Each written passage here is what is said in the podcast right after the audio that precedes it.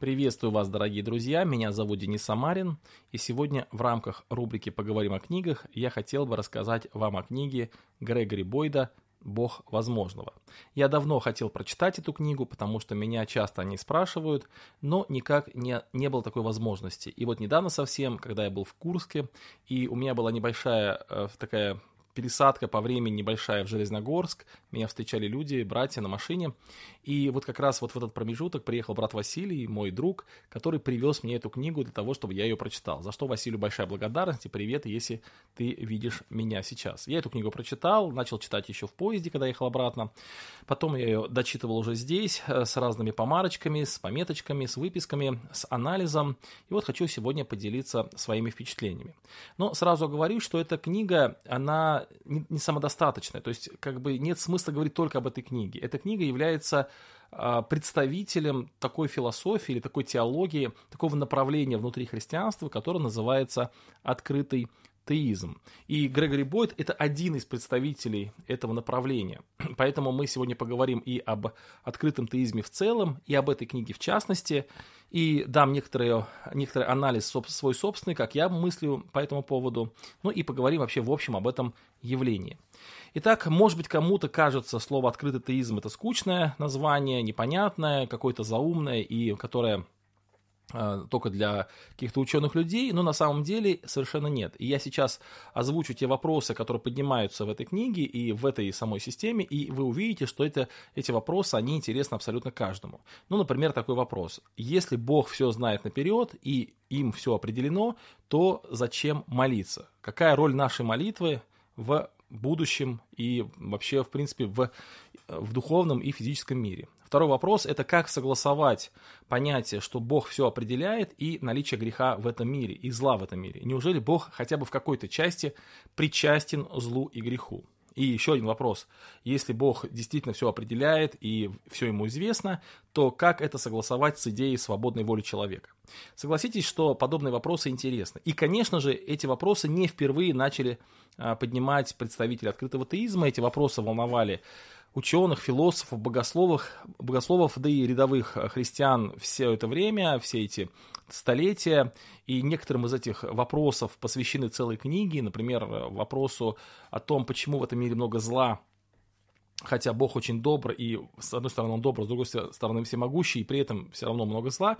Э, есть даже такое направление, это адецея, то есть это направление, которое как бы, вырабатывает ответы на этот достаточно сложный вопрос. Просто открытый теизм, он поднял эти вопросы вновь в несколько другом ракурсе. Он дал на эти вопросы, ну, несколько необычные ответы. Такие ответы, которые, ну, в принципе, раньше в истории никто не давал, и поэтому эти вопросы сейчас, они так будоражат умы многих теологов, многих богословов. На просторах интернета ведутся определенные дебаты, и не только в интернете, но и, конечно, в офлайне, и книги пишут друг против друга это то, что сейчас является определенным а, таким богословским а, переживанием или а, определенной богословской дискуссии да, вот в наше время. Итак, это вопрос открытого теизма.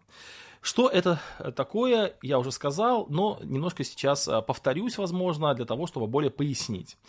Автор этой книги, Бойд, он начинает свою книгу с истории, как эта тема заинтересовала его. Он рассказывает о том, что когда-то он читал историю про Езекию, как он заболел, и Бог через пророка Исаию сообщил Езекии то, что он умрет. Это было четко определенное будущее, но Езекий отвернулся к стенке, стал молиться и очень просил Бога, и был огорчен таким вот приговором по отношению в свой адрес, и Бог поменял будущее Езекии. И автор задается вопросом, ну неужели так на самом деле и было? То есть неужели действительно молитва Езекии, она изменила планы Бога? Или у Бога и не было таких планов, тогда зачем он это сказал Езекии? И вот этот вопрос, он стал открытым и остался открытым, и Грегори Бойд, он начал изучать эту тему, стал смотреть другие тексты Священного Писания, которые говорят вот об такой ситуации, когда Бог что-то определяет, потом отменяет определение. Ну, например, вот, э, допустим, э, Иона конкретно говорит, что еще три дня и город будет разрушен. То есть он не говорит «если», или он не говорит «может быть», или никаких условий не выставляет. Он говорит, сто процентов он будет разрушен, но мы знаем, что он не был разрушен, по крайней мере, вот через три дня, когда Иона это говорил. Вот что это за такие проблемы или как это вообще объяснить? Ну, конечно, в, в истории христианства были определенные объяснения этому, но вот Грегори Бойд и другие представители открытого теизма, они находят новое объяснение, которое я чуть-чуть позже и вам и предложу. А, Еще интересно, что в начале в своей книги, во вступлении, он описывает не только, почему он начал изучать эту книгу, не, не только показывает некоторые примеры, но и говорит о методологии, как он это делал. И вот здесь тоже меня интересный момент, э, который, на который хочу обратить внимание. Он говорит о том, что в Библии есть некоторые тексты, которые подтверждают одну точку зрения и не подтверждает другую точку зрения. И многие исследователи, они э, применяют такой метод, что если какие-то тексты Священного Писания подтверждают их точку зрения, они говорят, это вот так и есть. А есть какие-то тексты не подтверждают их точку зрения, они говорят, что это ну, некая образность. Ну, например, когда э, вот э, те, кто не согласен с открытым теистом, теизмом, говорят о том, что вот Бог – он определил будущее, например, он сказал, так и будет. Они говорят, вот Бог такой на самом деле, вот он такой. Он как сказал, так и будет. А на тех текстах, о тех текстах, где Бог написано, что он передумал, они говорят, ну это такой антропоморфизм, то есть это такое, ну, э, сведение Бога, в, как бы описание Бога человеческими качествами. Это некое э, такое образное представление Бога. Не надо на это серьезно обращать внимание, потому что это просто некое иносказание. И он говорит, что это нечестно, потому что Библия нам не дает право разделять одни тексты на другие тексты, и если Библия говорит, что Бог передумал, значит он передумал. Это интересный момент, который он отмечает в своей книге, в, в методологии своего исследования. А, также он говорит вот какую мысль. «Я буду утверждать, что Бог, который знает все возможности, испытывает новизну и, и который готов пойти на разумный риск, то есть вот здесь что, что новое да, вводится в открытом теизме, это то, что Бог, вот по мнению открытого теизма, Бог готовый меняться. То есть вообще классическая теология говорит, что Бог неизменен. Э, классическое богословие говорит, что Бог неизменен, а вот это здесь э, открытый теизм говорит, что Бог меняется. И вот они утверждают, и э, они утверждают то, что вот такой Бог, он более возвышенный, чем Бог, который определяет будущее. Тоже интересно. А, вот. Ну, пропускаем немножко э, вступление, достаточно интересно и достаточно много здесь чего есть. И а, вот еще по поводу, что мне понравилось в этой книге, то, что он достаточно миролюбиво написал ее. То есть э, он пишет о том, что да, есть много противников нашего, э, нашего подхода, и что ему не нравится, что вот эти люди, они очень агрессивно а, часто выступает против вот этой позиции, он предлагает переходить, не переходить на личности, а предлагает обсуждать эти темы ну, в таком миролюбимом духе. Это мне понравилось, потому что действительно, когда люди не согласны между собой, они очень часто пытаются доказать свою правоту эмоциями. И вот он такую фразу пишет, если мы любим только тех, кто соглашается с нами, то фактически мы вообще не любим других. Мы только любим правильность наших собственных представлений. Ну, такое вступление, такое предисловие к этой книге. Ну, теперь давайте перейдем уже, собственно, к самой э, книге, к самой идее. Итак, в начале, в первой главе, автор, он описывает э, существующие методы или существующие способы, или существующие теории, э, как э, теории богословия, о, о будущем. Ну, он останавливается в основном на двух таких теориях, это кальвинистическая и армянианская. То есть по кальвинистическому пониманию и по армянскому пониманию Бог знает будущее. То есть будущее, оно определено Богом, то есть Он его знает. И если кальвинистическое понимание, оно говорит о том, что Бог определяет это будущее, то есть будущее таково, каким задумал о нем Бог во всей его полноте, во всех его мелочах. Вот Бог так задумал, так и будет. Вот будущее это то, что задумал Бог. Армянское же понимание, что будущее, оно таково, каково оно есть. То есть Бог его не обязательно задумал, но Бог его знает. То есть это то же самое, как если бы, например, я, а, допустим, вышел из... Ну, этого примера здесь в книге нет, это просто для пояснения уже вам говорю. Допустим, если бы у меня было определенно, вот если бы у меня была машина времени, и я сказал своему другу, там, тому же Василию, говорю, Вася, выйди, пожалуйста, вот на улицу, и там поверни направо или налево, куда хочешь. И пока он шел на улицу, то я в это время, как бы, с машины времени слетал в будущее, посмотрел, куда он повернет направо или налево, потом вернулся, И перед тем, как я ему давал это задание, я ему дал бумажку и на нем написал, куда он повернет. Эту бумажку он не имел права бы открывать. И вот он выходит на улицу, он смотрит направо, смотрит налево, он э, выбирает путь, э, маршрут, выбирает самостоятельно, никто над ним не давлеет, и потом он поворачивает, например, направо, проходит несколько шагов, достает бумажку, и там написано «ты повернул направо». Я это знаю. То есть э, я знаю будущее, потому что у меня есть машина времени, но я не определяю это будущее. То есть я знаю, куда повернет Василий, но я не знаю, почему он это делает. Но вот я знаю будущее, но не, не определяю его. Вот то же самое понятие армянства, то есть Бог как бы знает все будущее, Он все знает до мелочей, оно уже существует, это будущее, то есть оно уже точно определено, но его не Бог определил, а оно определено а, выбором, в том числе и человека, а, вот, но Бог его знает. вот, казалось бы, а, вот эти две позиции, они существуют уже там много-много столетий. Вот, и с обоими этими позициями не согласен, не согласен представитель открытого теизма, не согласен э, в данном случае Грегори Бойд. Он говорит о том, что у этих обоих позиций есть некоторые проблемы. То есть первая проблема у кальвинизма в том, что, во-первых, э, они, это, это, эта позиция, она лишает человека свободной воли, и, следовательно, она делает Бога причастником в том числе и злу, потому что Бог определяет и зло. И как бы не пытались канонистические богословы уйти от позиции, что Бог определяет зло, а в конечном итоге все равно оно к этому приходит, потому что по-другому никак логика не подсказывает нам. То есть Бог определяет в том числе и зло. И это очень сложно. Во-вторых, это лишает человека ну, необходимости или даже смысла э, переживать о выборе. Армянская позиция, она как бы более логична, ну, вот с точки зрения, опять-таки, Грегори Бойда, но она тоже э, содержит большие проблемы. То есть, если Бог все-таки знает будущее, знает выбор человека, и никак этому выбору не сопротивляется, то он все равно тоже причастником является зла. Хотя в меньшей степени, чем в первом случае, но все равно он тоже причастником. И э, несмотря на то, что как будто бы у человека есть свобода выбора, тем не менее, даже в этом случае, как говорит, э, опять-таки, Бойд, у него, у человека фактически свободы выбора-то и нет, потому что он э, уже выбрал, и это выбор определен. Какой смысл, например, молиться? Вот. Я, кстати, вот с этой позиции Бойда не, совсем согласен. Сейчас я говорю не то, что э, как бы с чем я согласен, а вот она, э, говорю мысли Бойда. Так вот, открыт, открытый теизм, они предлагают третью концепцию. Они говорят о том, что есть действительно есть события, которые определены Богом, и это в его власти, и он сто процентов именно так и сделает, и он знает, как это будет в будущем, но не все события такие.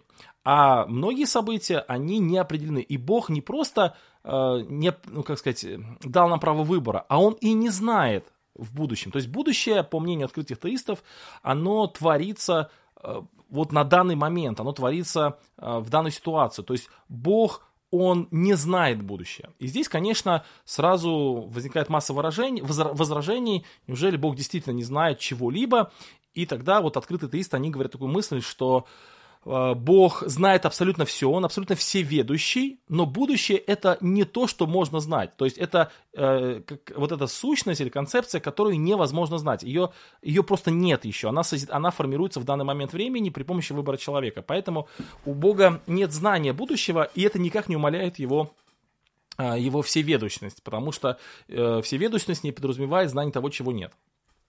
Вот. И, э, то есть, открытый теизм, теизм, они говорят о том, что человек, он э, как бы созидает это будущее на данный момент времени, он является соучастником созидания будущего. И поэтому от его выбора зависит многое, поэтому и молитвы, они э, в, в, как бы имеют смысл, потому что человек молится, и это определяет будущее. Он и свободная воля имеет смысл, потому что человек выбирает, ну и так далее, и так далее. Конечно, Бог, он э, вот это будущее, неопределенное будущее, оно определено все равно границами. Ну, допустим, вот есть, а, я приведу пример про себя, конечно, Грегори Бойд про меня ничего не пишет, но просто из его книги такой вывод делается, он приводит пример другого человека. Вот я родился в, России, я родился в таком-то году, я родился с определенными склонностями к характеру, ума и так далее, и поэтому в принципе, мое будущее определенным образом определено Богом. То есть я не смогу, например, стать, допустим, вождем чернокожего племени в 15 веке. Или я не смогу стать там, президентом Соединенных Штатов Америки. А, я не смогу стать а, певицей, потому что я мужчина, да. Вот. И, э, то есть много-много вещей, которые я, в принципе, не могу сделать, потому что я не родился в то время, не родился с такими-то склонностями, не родился с определенными качествами. То есть мое будущее вот в этом плане определено. Более того, мое будущее определяется э, моими встречами, моими э, книгами, которые я прочитал, какими-то случайностями в жизни. Это тоже влияет на меня, влияет на то, что происходит, и поэтому как будто бы это тоже определяет, э, определяет э, мое будущее. Но, тем не менее, это все определенные рамки. Внутри внутри. Я имею право выбора. И вот это то, что я имею право выбора, оно настолько сильно меняет будущее, что э, все может пойти по разным как бы, дорогам. И хотя эти дороги ограничены определенными такими заборами, но внутри все равно большое как бы, пространство для выбора. Вот. И в отличие от армянской позиции, которая точно так же говорит, что Бог дает определенные как бы, выборы, человек может внутри этого выбора выбирать, в а, понятие открытого теизма а, будущее неизвестно Богу. То есть, если в армянстве будущее известно Богу, то есть человек может выбрать, а, да, у него масса выборов, но Бог знает, что он выберет, то в случае открытого теизма Бог и не знает, что выберет человек. Вот, вот такая вот интересная идея. Вообще, э, эта идея новая, я уже сказал об этом, она появилась фактически в 1980 году, а в 1994 году вышла книга «Открытость Бога» или «Библейский вызов открытому э, пониманию Бога». А вообще открытые теисты, они пытаются протянуть свою вот эту историческую преемственность до первых христиан, приводят какие-то определенные при, определенных людей, приводят в примеры, определенных писателей древности, там, 4-5 века, в которых в, а, внутри в творениях которых прослеживаются или проглядываются вот эти самые идеи, но все эти имена, которых не называют, они либо малоизвестные, либо труды, которые они а, называют, тоже содержит только намеки вот на эту саму идею, на саму интерпретацию вот такую. Вот. Они даже ссылаются на некоторых нехристианских мыслителей, которые подобные мысли высказывали, например, на Цицерона. Вот. И, э, но все равно это не очень убедительно, честно говоря. То есть, на самом деле, вот такую позицию, наверное, в истории трудно проследить. Э, вот э, в русском, э, в русской мысли, э, э, как бы из, из русских мыслителей вот этой позиции придерживался, наверное, Сергей Булгаков, такой православный мыслитель, и Николай Бердяев. Вот, насколько если, ну тоже, знаете, вот у них эти мысли были не сформированы именно так, как формируют их открытые теисты, но, по крайней мере, а, те, та, та, те, те идеи, которые Бердяев развивает в книге «Философия свободного духа», вот даже вот фраза «философия свободного духа», она как бы нас направляет в эту сторону. Вот, э, напомню, что Бердяев это философ, да, такой православный философ, а Булгаков это, он действительно даже не философ, он именно так, так, так, ну, он теолог, да, то есть он, ну и философ, конечно, но он теолог в первую очередь.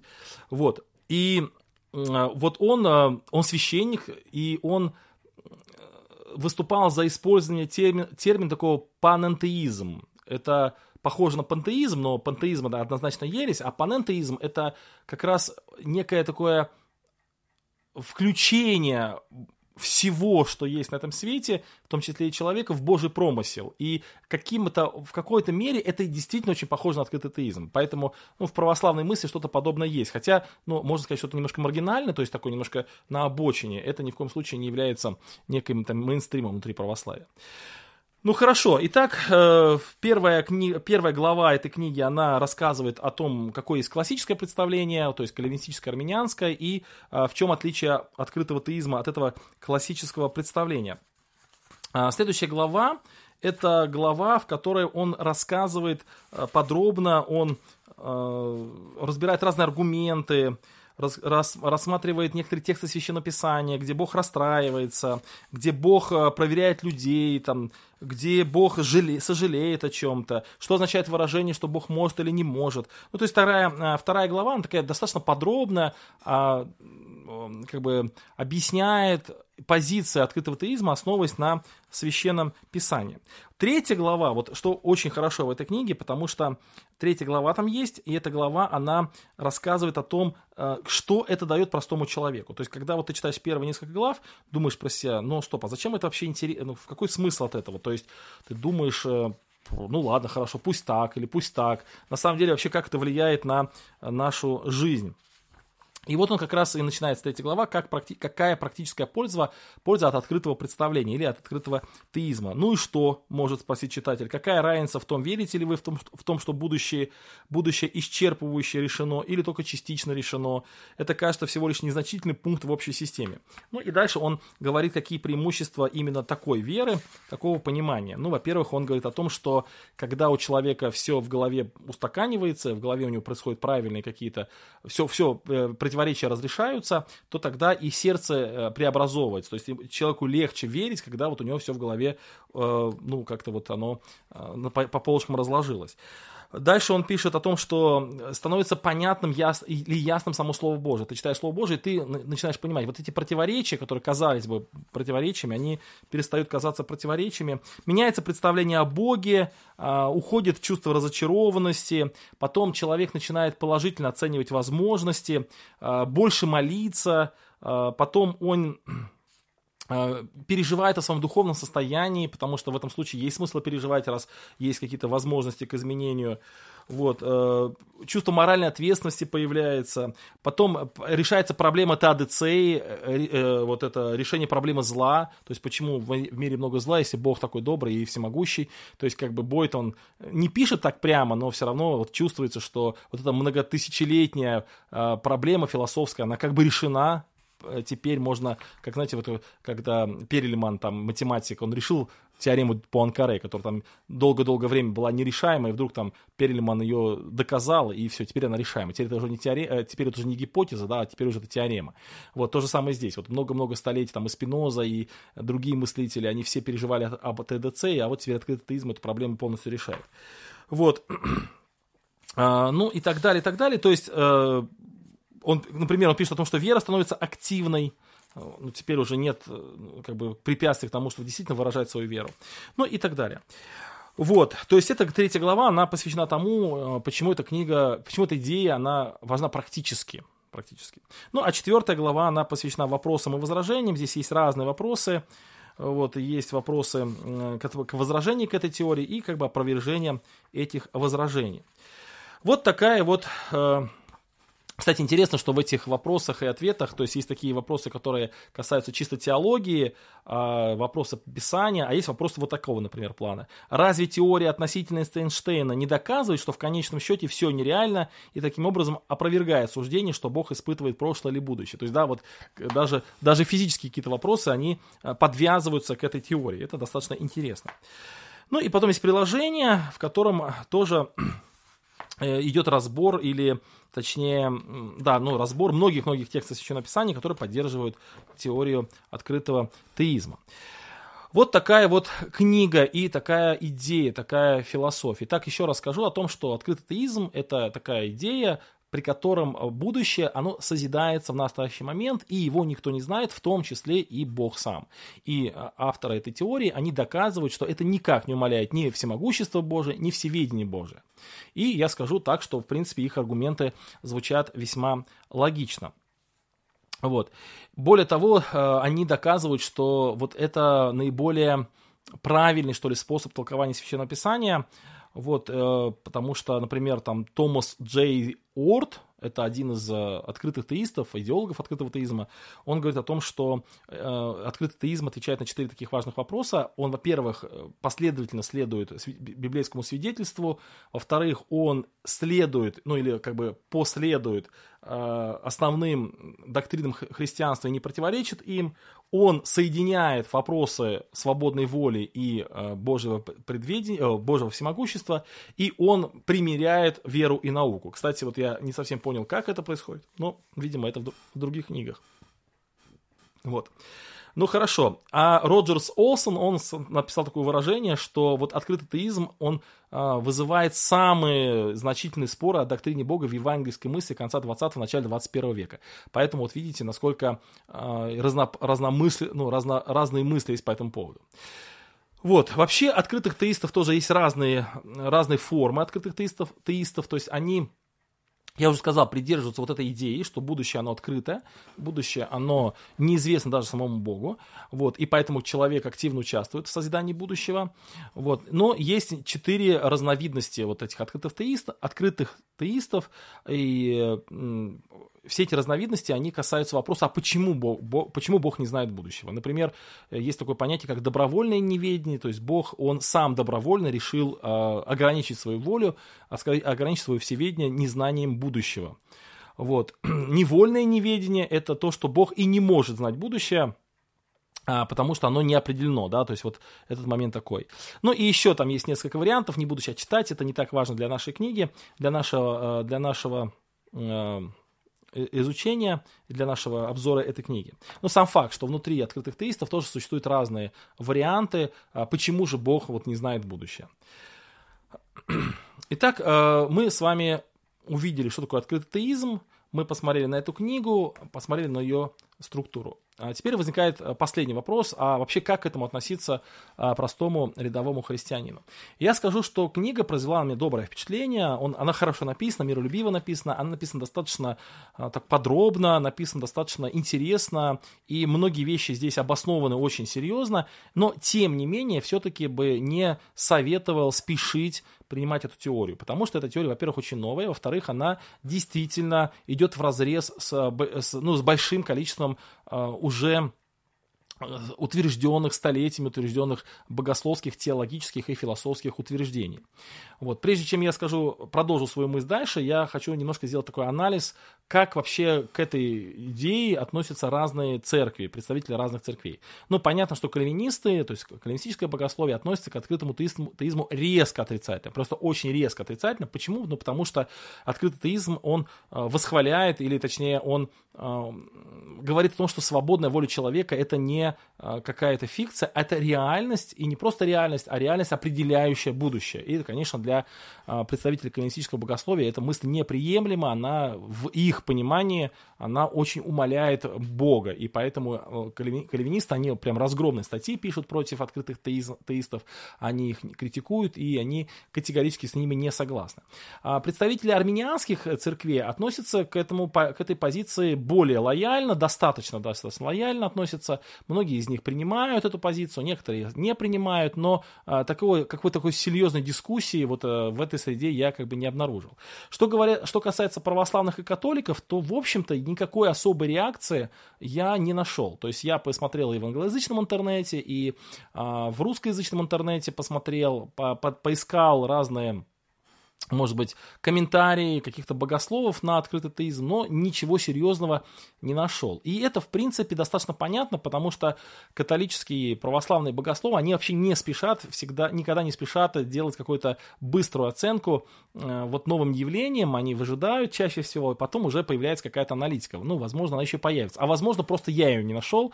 Может быть, если кто-то из наших зрителей, там, читателей, э, вы такие, может быть, книги знаете где-то, или, может быть, какие-то публикации, я буду благодарен за если вы мне их пришлете, за ссылочки, потому что мне очень интересно, как по этому поводу мыслят вот э, авторы, или точнее богословы вот этих исторических церквей, назовем их так.